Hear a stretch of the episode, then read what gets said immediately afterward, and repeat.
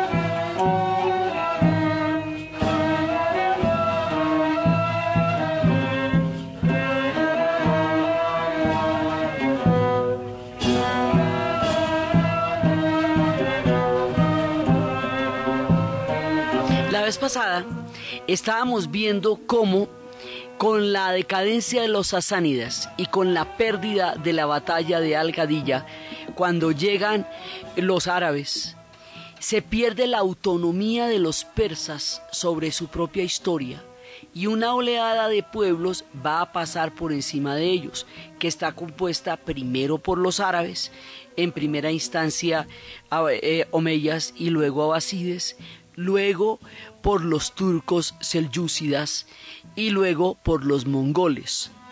Y finalmente, pues uno de ellos por Tamerlán y al final los eh, iraníes van a recuperar su propio control de su historia a través de una lectura particular de, que hacen del Islam que es la rama chiita.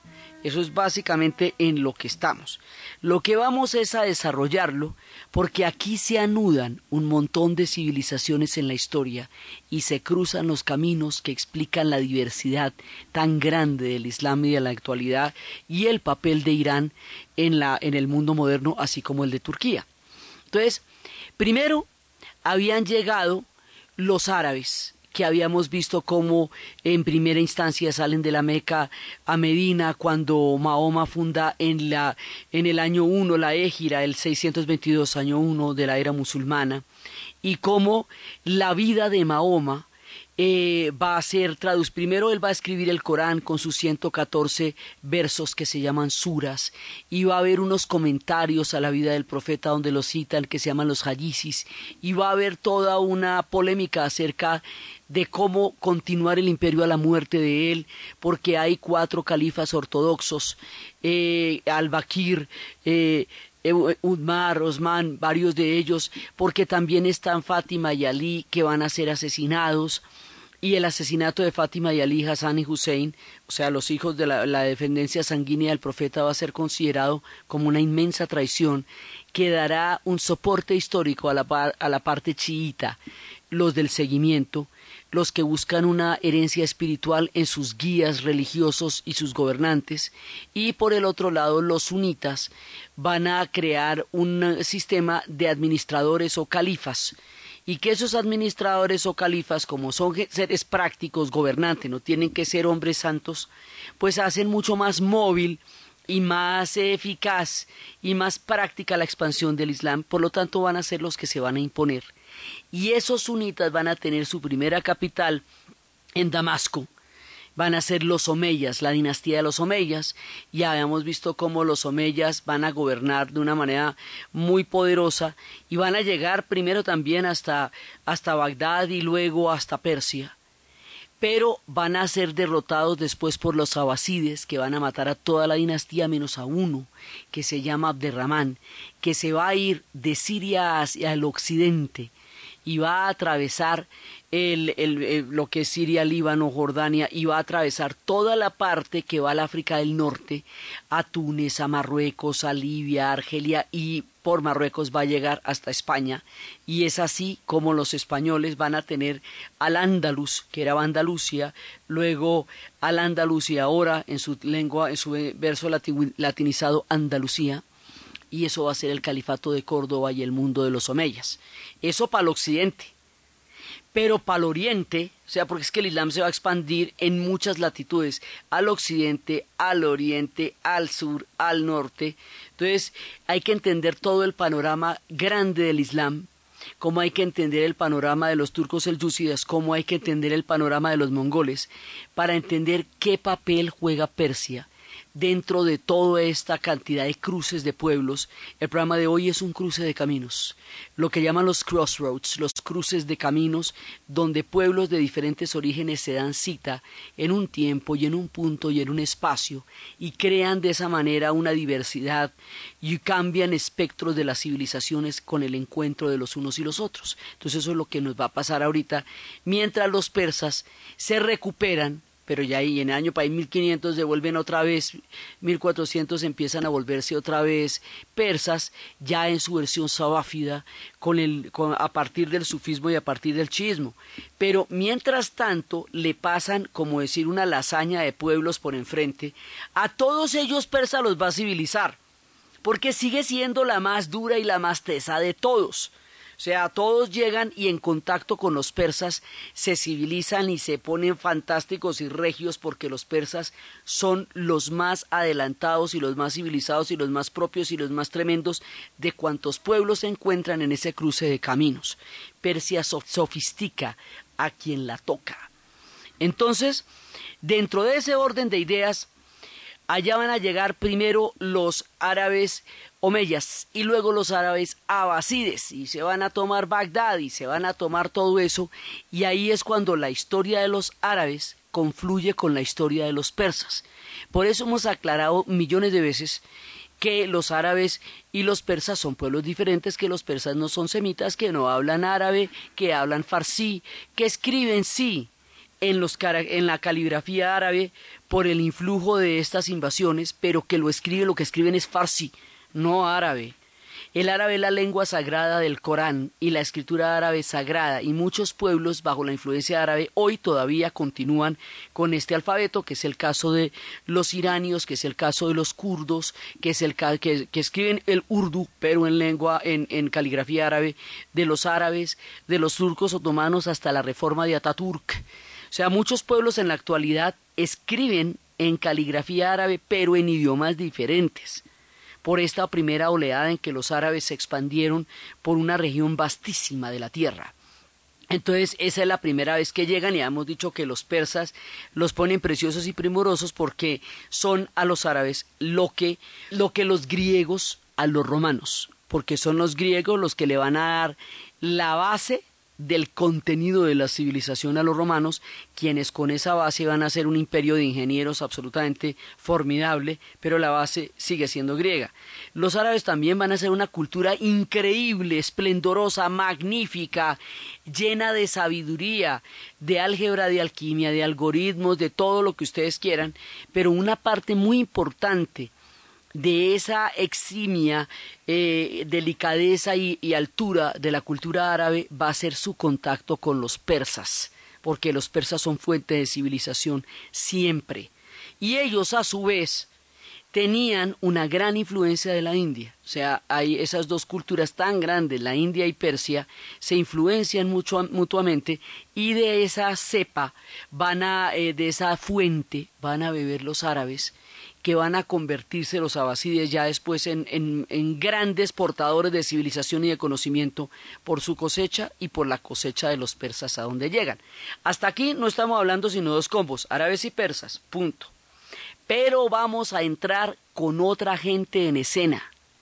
Van a llegar de la estepa de Orguz, de las orillas del río Daría, del país que hoy es Uzbekistán. Van a llegar la tribu de Orguz, creando una nueva dinastía. Van a llegar hacia Persa los turcos selyúcidas.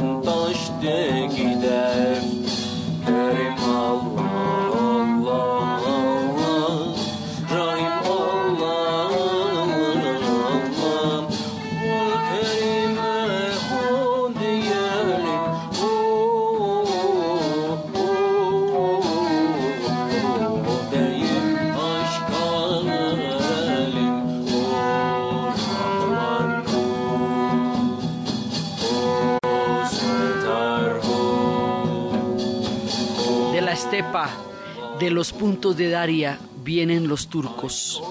Y aquí nos vamos a meter con otros protagonistas de las historias, que son los pueblos turcos. Hemos dicho que hay muchos turcos, hay turcos selyúcidas, turcos mongoles, turcomanos y más adelante turcos otomanos. Esto que estamos escuchando con la apertura del programa y ahora es música turca otomana que son turcos más adelante, ya cuando vayan a crear el gran imperio, pero es música turca que viene de la estepa, que trae los misterios y que la interpretan personas de estas tierras, de Albaca. Esta música otomana nos cuenta una manera de entender antiguos misticismos.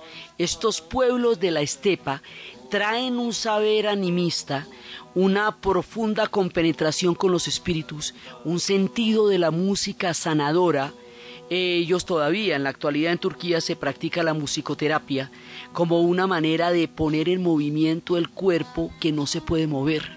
Se trata a los pacientes que están inmovilizados por alguna razón con una música que es capaz de movilizar el alma y la energía de manera tal que los puede proyectar más allá de la limitación física que tengan en su momento y eso es de un resultado terapéutico muy importante. Esta gente de la estepa también tiene sus conocimientos y sus saberes y van bajando y van bajando del país de Uzbekistán lo que le va a dar a los uzbecos un carácter eminentemente turco. Los uzbecos han sido hasta ahora persas todo el tiempo han estado por el camino de los persas y han sufrido todas las influencias de los persas y han sido sasánidas, samánidas, todo la llamaban la Persia exterior, porque era la persa que se proyectaba hacia Oriente. Pero ahora los uzbecos van a tener una base turca que los va a definir, porque muchos pueblos turcos van a venir una y otra vez por esta zona.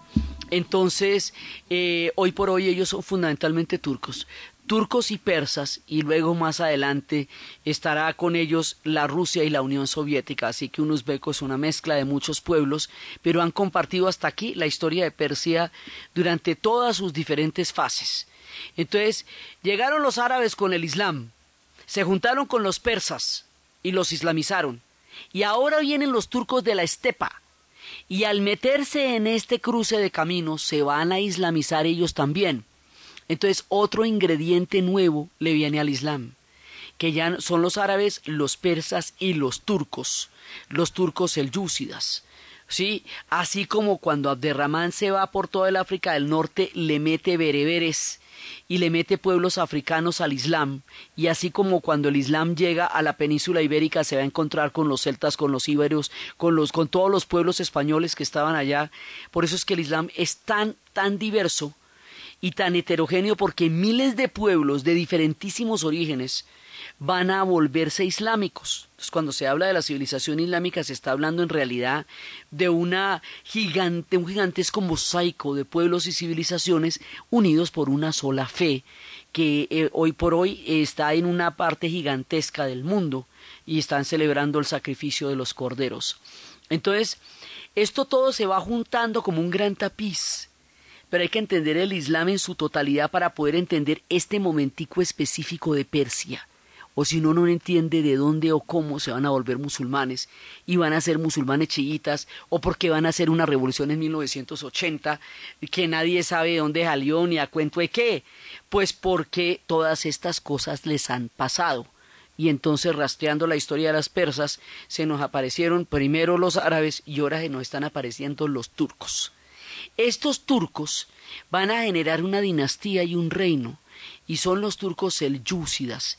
Y aquí vamos a volver a hacer, una vez más, una aclaración lingüística y fonética que se presta para confusiones.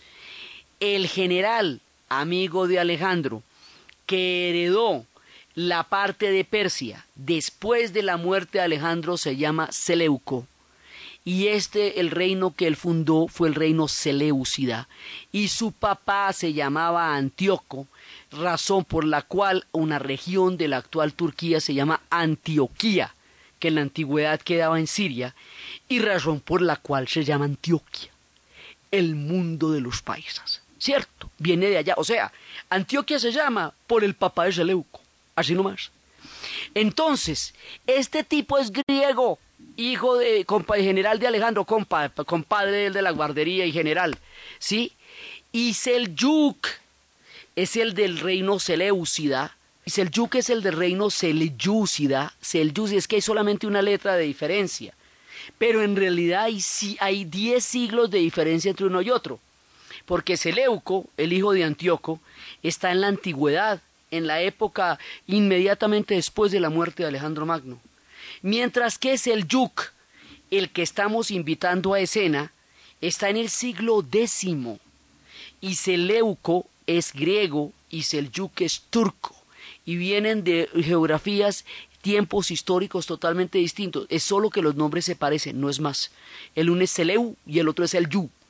Entonces, por eso se llaman los Seleucidas, los de Seleuco, el hijo de Antíoco, y los Selyúcidas, hijos de eh, los descendientes de Selyuk, el turco de la tribu Orguz que salía del río Daria en Uzbekistán.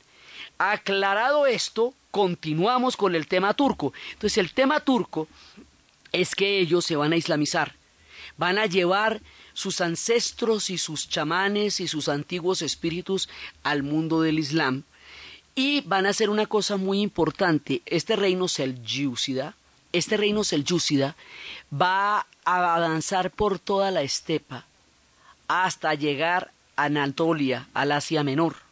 Cuando lleguen a Anatolia, al Asia Menor, en ese momento la historia de Turquía se va a empezar a volver oriental, porque hasta ahora la historia de Turquía era occidental, porque tenía que ver con la avanzada de los griegos y el, el oriente que conocían el oriente persa pero ahora vienen unos pueblos asiáticos de la estepa, distintísimos de otra cepa, de otro origen, completamente diferente, que son los turcos selyúcidas, en el siglo X. Y más adelante de ahí mismo va a venir un antecedente de lo que en el futuro van a ser los turcos otomanos. Y unos y otros, los turcos selyúcidas, los turcos otomanos, pero también antes de eso los turco-mongoles que ya vendrán a escena, van a conformar una serie de pueblos que van a ser turcos y que hacen que ese país del Asia Menor, que en un momento fue Constantinopla, que en un momento durante mucho tiempo fue la Roma de Oriente, hoy sea Turquía. Se llama Turquía por los pueblos turcos. No se llama Grecia, no se llama Persia, se llama Turquía. Estos pueblos turcos tampoco son semitas y tampoco hablan árabe, hablan turco, que es la lengua en que estábamos escuchando la canción de eh, anterior. Eso, eso, que, eso que escuchamos es el lenguaje de los turcos.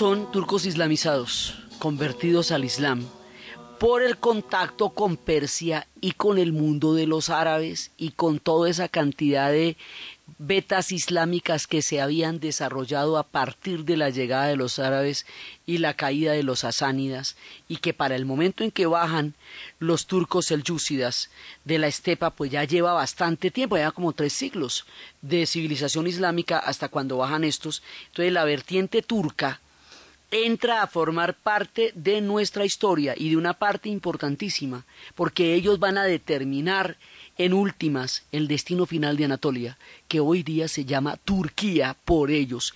Entonces, todo lo que uno ve en Turquía, en realidad viene de más atrás, viene de la estepa de Uzbekistán, de las orillas del río Daria.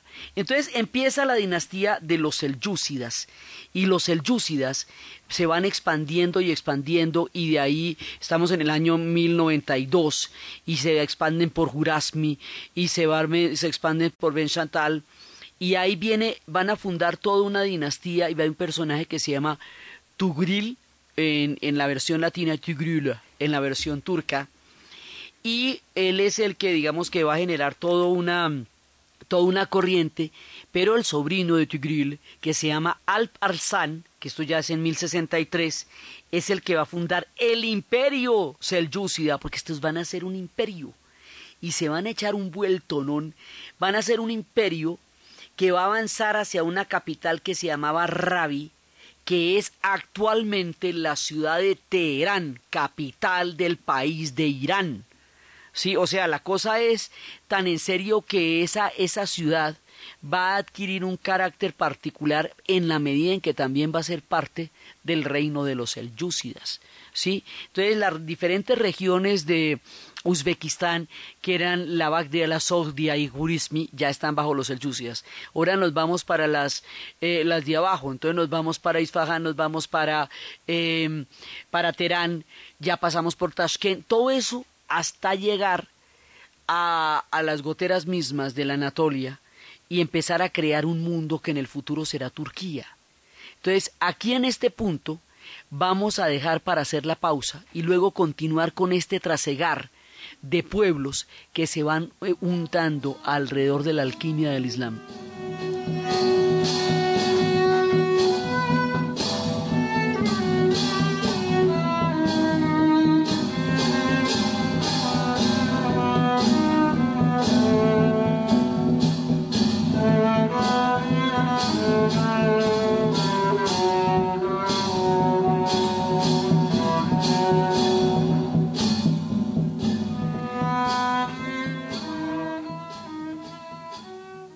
Esta es la hora en Caracol Radio.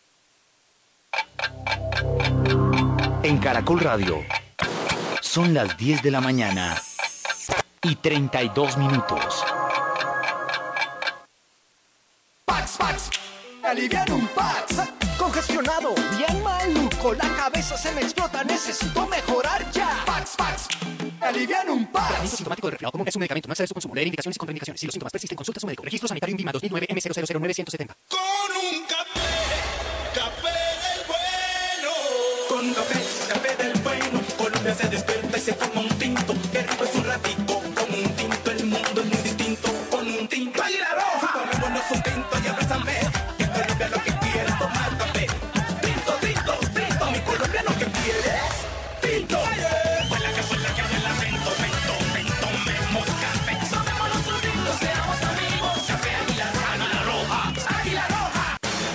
Última hora Deportiva Caracol.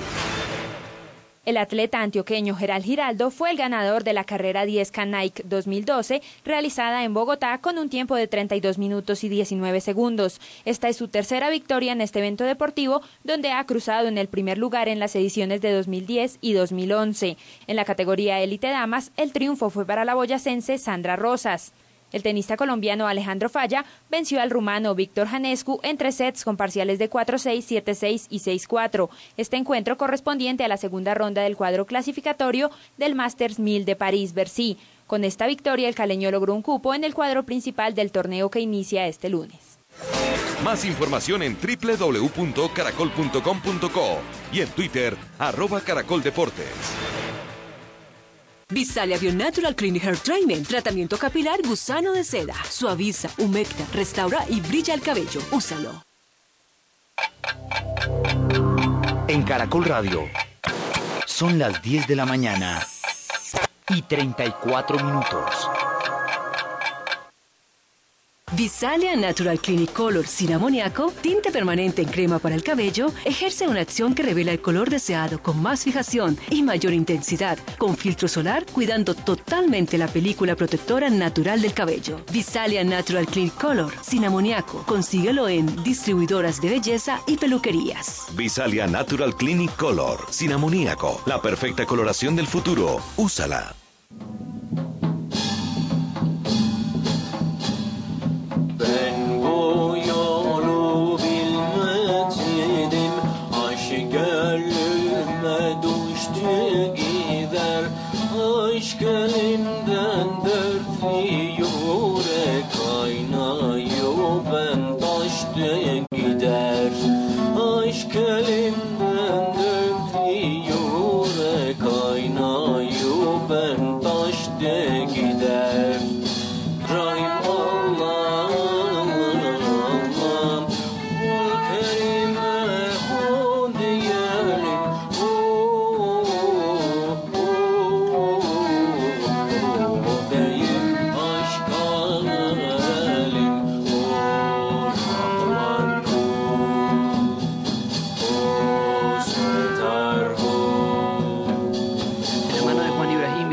Nos van contando las músicas que llevan estos turcos, que para llegar a Anatolia tienen que pasar por Alepo, Armenia, o sea, por Siria, por Armenia, eh, el país de los armenios, y se van metiendo por todas estas zonas hasta llegar a Bizancio. Y cuando llegan a Bizancio empiezan a crear, eh, bueno, han pasado por Damasco, por Kermani, por Transoxiana, por Jerusalén, por todos lados hasta llegar allá, pues porque eso es el final del camino de Oriente van a crear las madrazas, van a, digamos, van eh, a incentivar estas escuelas coránicas que se conocen como madrazas, que garantizan la renovación del sunismo. O sea, tanto los abasides como los omeyas, como los selyúcidas van a ser sunitas. Todas las formas de Islam que les llegan van a ser sunitas, pero los persas van a ser chiitas. Cuando los persas se, se, vuelvan a organizar para volver a tomar el control de su propiedad sobre su historia, van a ser chiitas. Y todos los demás combos van a ser sunitas. Los únicos chiitas van a ser los persas pero en este momento todavía están bajo el poder de los selyúcidas y los selyúcidas garantizan que el sunismo se sigue esparciendo a través de su de, de la manera como ellos van avanzando y avanzando. Ellos eh, no logran centralizar un imperio, pero sí logran expandirlo muchísimo. Y mm, por eso tienen momentos en que, en que se hacen más fuertes, somos débiles. Tugril II muere en 1194, o sea, esos duran bastante. Y van a llegar al Asia Menor a fundar el Sultanato de Rum, que ya es en el 1081.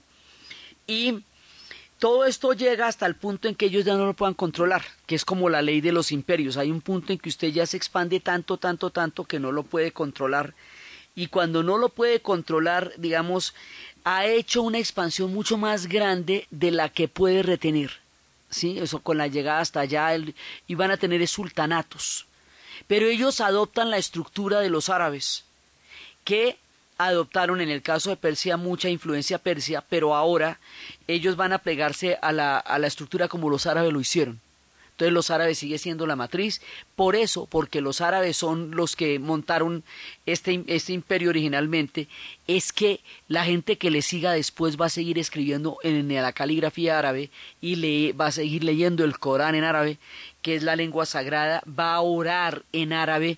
Tanto los turcos selyúcidas como los pueblos africanos que a partir de Abderramán y la entrada por el norte del África y la expansión hacia el centro del hacia el África por el Sahara hasta llegar al actual Timbuktu, Mali, Costa de Marfil, Senegal, Burkina Faso, todos los países del África occidental que son musulmanes rezan en árabe y leen el Corán en árabe, aunque hablen bámbara, mosi, eh, aunque hablen muchas lenguas actualmente, porque se conserva la matriz árabe del Islam, aunque ya no sea suyo el control, aunque sea el control de los turcos de los turcos selyúcidas en el caso de Persia y de todo el Asia, mientras que en, eh, en África, pues todavía, en el norte del África sí todavía están bajo el mando de los omeyas todavía no han llegado allá, llegarán, pero todavía están bajo el mando de los omeyas.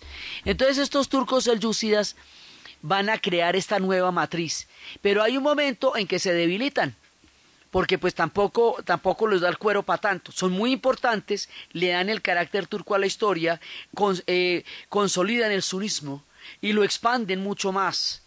Eh, y en esa medida, digamos, contribuyen a toda la, la, consolidación de la civilización islámica. Pero fíjese que la civilización islámica ya no está en poder de los árabes, está en poder de los turcos selyúcidas y más adelante va a estar en poder de los turcos otomanos, que vienen de una de las cepas de estos turcos selyúcidas en el futuro, sí, que serán la tribu Gazi, que proveniente también de la estepa, que más adelante va a desarrollar un poderío tal que va a terminar derrotando al Islam de los árabes y va a terminar derrotando a los de a los cristianos de, de Bizancio y creando un imperio formidable que va a determinar el destino del Medio Oriente, pero eso nos va a pasar en 1453 y ahorita apenas estamos en 1080, entonces todavía no es tiempo, simplemente les cuento.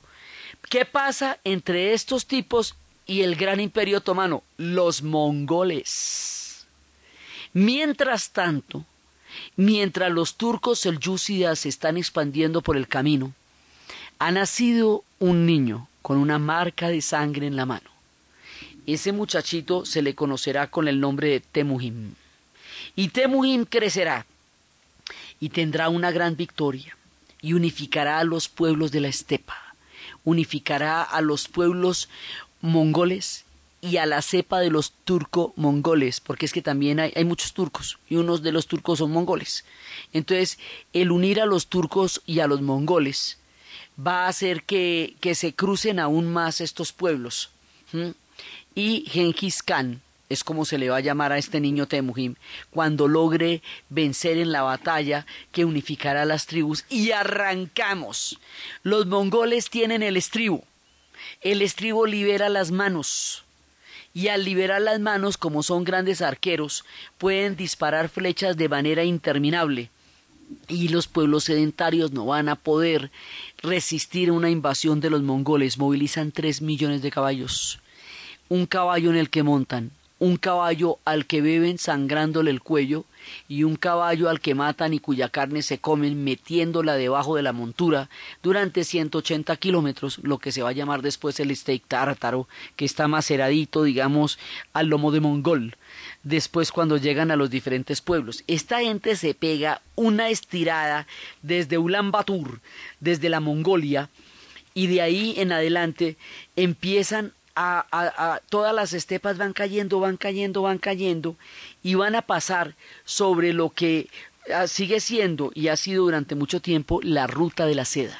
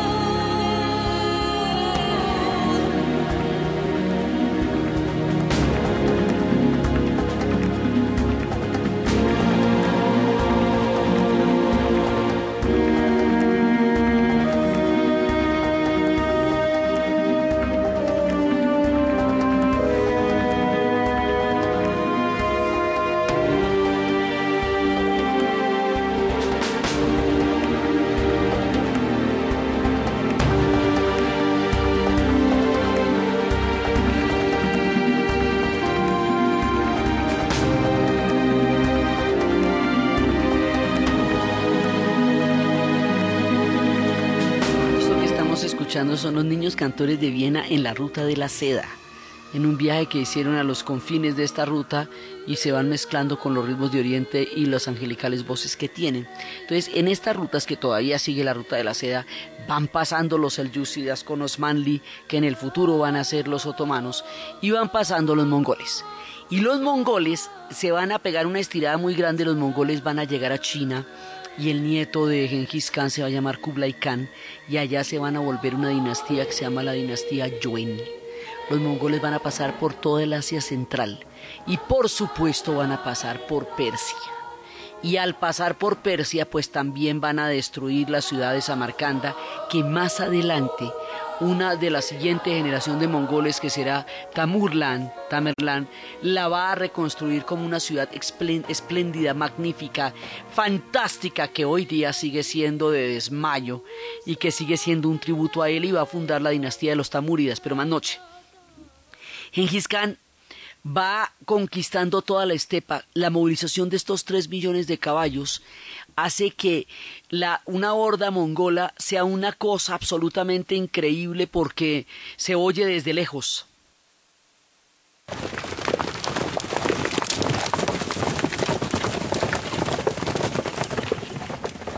El dominio sobre el caballo que van a tener los mongoles les va a dar una superioridad frente a todos los pueblos sedentarios.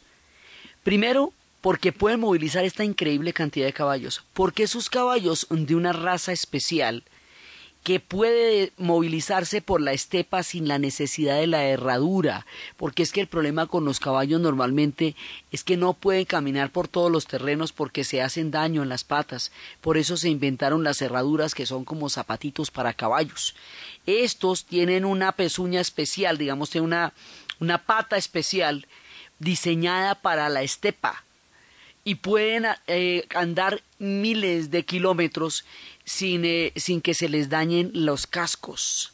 Entonces, de esta manera, con el estribo y el manejo imbatible es que los mongoles nacían sobre los caballos, digamos, era, era una cosa increíble van a mm, poder dominar a los pueblos sedentarios, van a llegar a la China, van a fundar la dinastía Yuen, van a seguir por toda la Asia Central, van a llegar a Persia, van a destruir Samarcanda y Yiva y un montón de grandes ciudades que después va a tocar volver a reconstruir, van a llegar hasta la Rusia de Kiev. Y en la Rusia de Kiev van a destruir esa primera Santa Madre que intentaron hacer los rusos y que después, en lugar de reconstruirla, se, movieron para otro lado y la hicieron en Moscú y Novgorod. Van a llegar hasta Hungría, hasta el país de Hungría, van a llegar hasta Europa.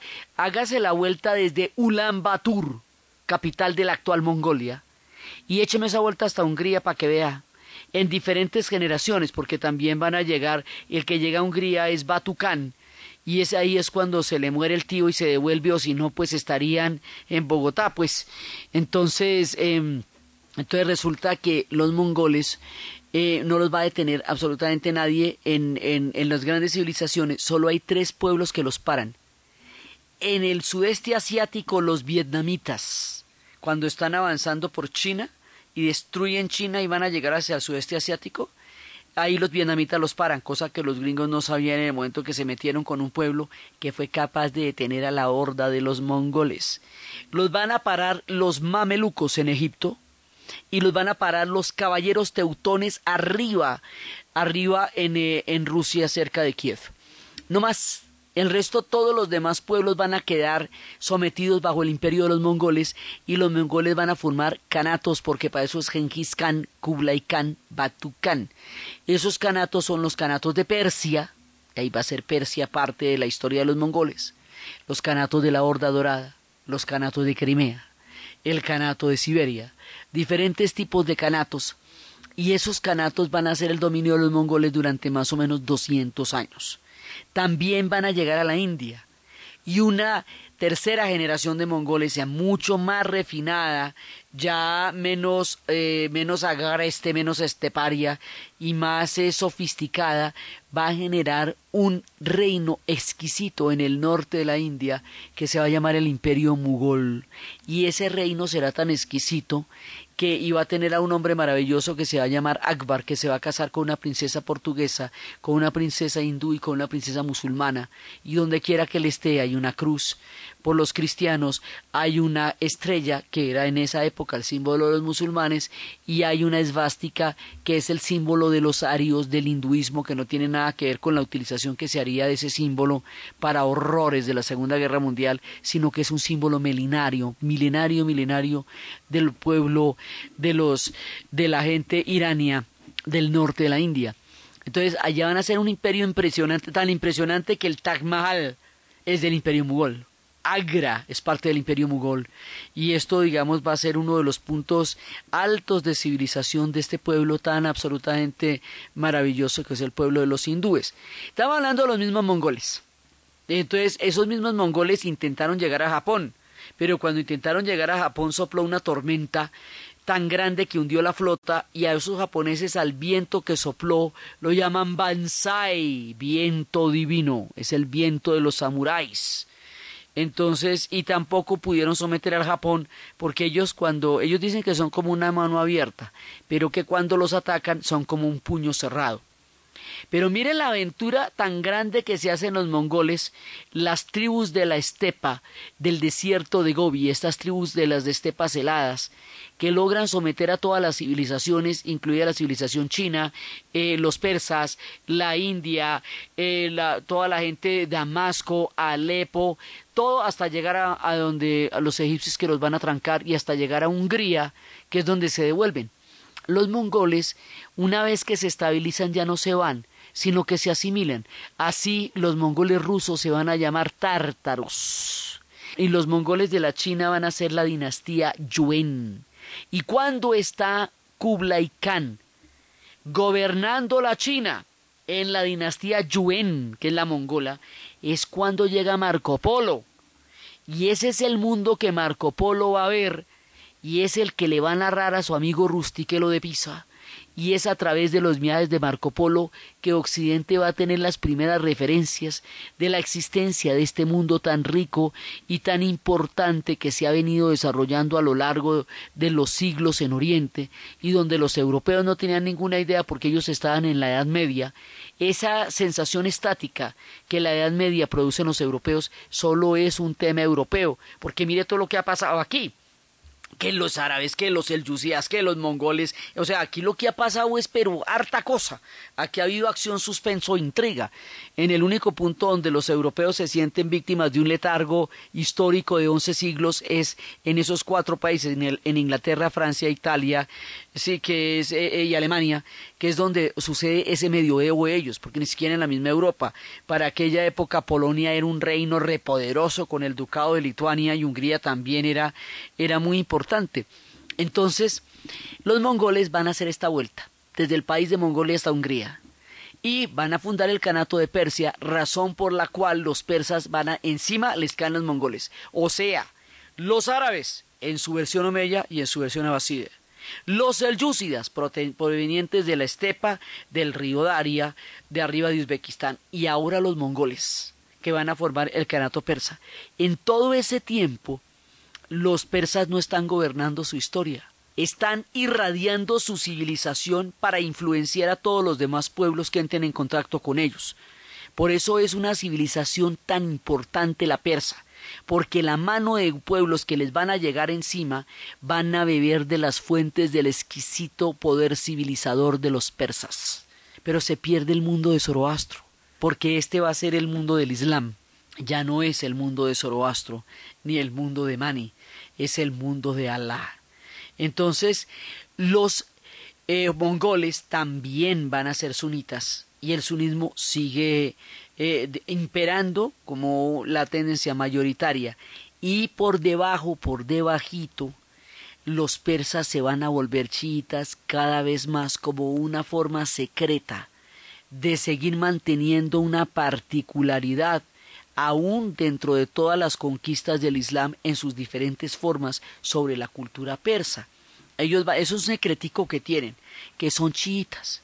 Y el día que lo digan en voz alta, van a crear un reino importante, que es el reino de los abáfidas, que será un reino chiita, y este imaginario de ese reino chiita sabáfida, que después vamos a ver como otro punto altísimo de civilización, es lo que va a dar pie para que en 1980 pueda triunfar una revolución islámica en Irán, porque su historia es continua y atraviesa todo este montón de trasegares y de contactos con mil diferentes pueblos. Entonces ellos en secreto son chiitas, todos los demás que vienen son sunitas, pero el Islam está instalado en Persia y ya queda instalado en Persia, digamos, de ahí en adelante el Islam va a formar parte importantísima de los persas y hoy por hoy de todas maneras pues son uno de los pueblos musulmanes importantes entonces, como les digo, no son árabes, aunque los árabes estuvieron allá, no son turcos, aunque los turcos pasaron por allá, mucho menos mongoles, aunque los mongoles pasaron por allá, ellos siguen siendo persas.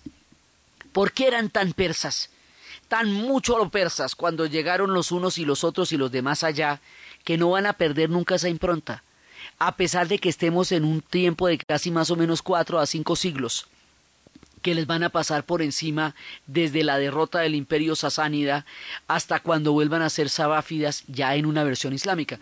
Por eso decimos que el imperio sasánida es el último de los imperios preislámicos de Persia porque de ahí en adelante su historia va a estar marcada y remarcada y reteñida, porque el paso de un pueblo tras otro donde todo el mundo se islamiza es como reteñir y repasar una y otra vez el Islam sobre Persia y le van poniendo un sello cada vez más islámico. Entonces de aquí en adelante la historia de los persas está totalmente mediada por el Islam, pero lo será a su manera y de aquí en adelante todas las digamos las vicisitudes que van a tener ellos van a tener que ver muchísimo con el Islam hasta cuando se encuentren con Occidente y empiecen los albores de lo que Occidente llama la modernidad, pero eso es mucho más adelante. Todavía estamos lejos de esas épocas. Entonces, por eso es que son musulmanes y no son árabes, pero sí son musulmanes y son chiitas, ya después veremos cómo, y por eso es que ellos hoy día de todas maneras son una pieza clave dentro de toda la el gran espectro del mundo musulmán. Pero hay que entender el mundo musulmán así de grandote como es para entender cuál es el papel de los persas aquí. Los musulmanes van a llegar hasta Indonesia, donde hoy son 200 millones. O sea, por el Asia se van a ir hasta el extremo del Asia. Hay provincias musulmanas en China entonces iban a estar en, en, la India y en la futura partición de la India, o sea, más adelante en Pakistán. Entonces ya va a ser un mundo muy grande que por esta época va desde España, va pasando por Marruecos, pasando por Argelia, pasando por Túnez, pasando por Egipto, pasando por Libia, Siria, Líbano, Jordania, Irán, Irak, Arabia Saudita, Yemen, Omar, Adén, van a, y luego, y, y, eso sin contar África, ¿no? Sin contar el África Occidental y el África Oriental. El África Oriental por la vía de Zanzíbar de los árabes y el África Occidental por la vía de Timbuktu, que va a bajar hasta Mali, Costa de Marfil, Burkina Faso, Senegal. Entonces, bueno, estamos hablando de un mundo enorme, absolutamente grande. Y en este mundo están inscritos los persas, porque van a llegar a ser un canato también después de ser abasidas, después de ser eh, omeyas y selyúcidas, ahora estamos en el canato de Persia. Pero más adelante, después del canato de Persia, va a aparecer otro personaje que va a tener una gran influencia muy muy importante dentro del mundo de Persia y que va a traer otro esplendor, un esplendor islámico, pero otro esplendor y que va a tener una ciudad que va a brillar bajo su nombre de una manera maravillosa. La ciudad será Samarcanda el hombre será Tamerlán, allá lo conocen como Tamur. La historia de este personaje y la forma como él moldea el mundo de los persas es lo que vamos a ver en el siguiente programa. Entonces, desde los espacios de la beta turca que altera el panorama entrando en el mundo del Islam, de los selyúcidas, de todas estas historias desde los espacios de Genghis Khan, Temujim, el hombre con la eh, mancha de sangre en la mano, de los millones de caballos, de la civilización de los persas, del Islam en movimiento, atravesando pueblos en este mosaico de cruces, de caminos y de civilizaciones, bajo el influjo poderoso del gran efecto de la sabiduría de los persas en la narración de Ana Uribe, en la producción Jesse Rodríguez. Y para ustedes, feliz fin de semana.